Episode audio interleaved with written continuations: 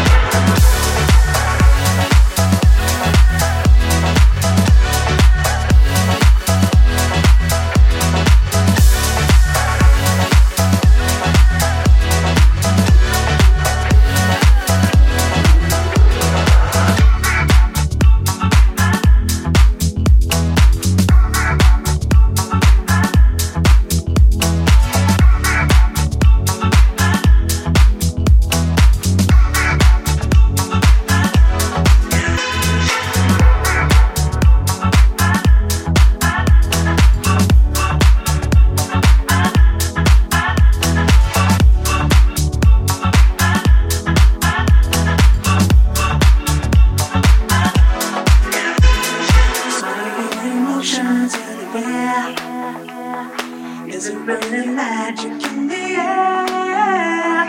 Never let your feelings get you down. Open up your eyes and look around.